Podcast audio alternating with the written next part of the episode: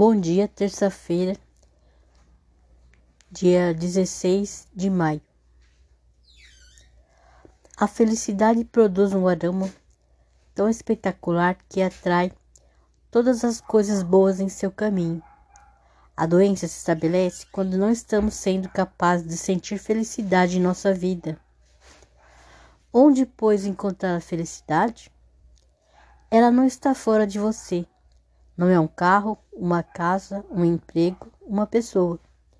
A felicidade é o produto de um estado de consciência que brota da satisfação de nos sentirmos realizados perante a vida.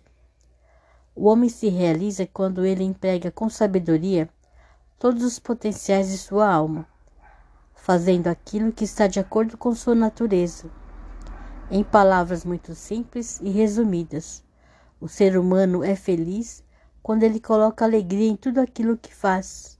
E alegria é um dos melhores tônicos para a saúde. Deus abençoe.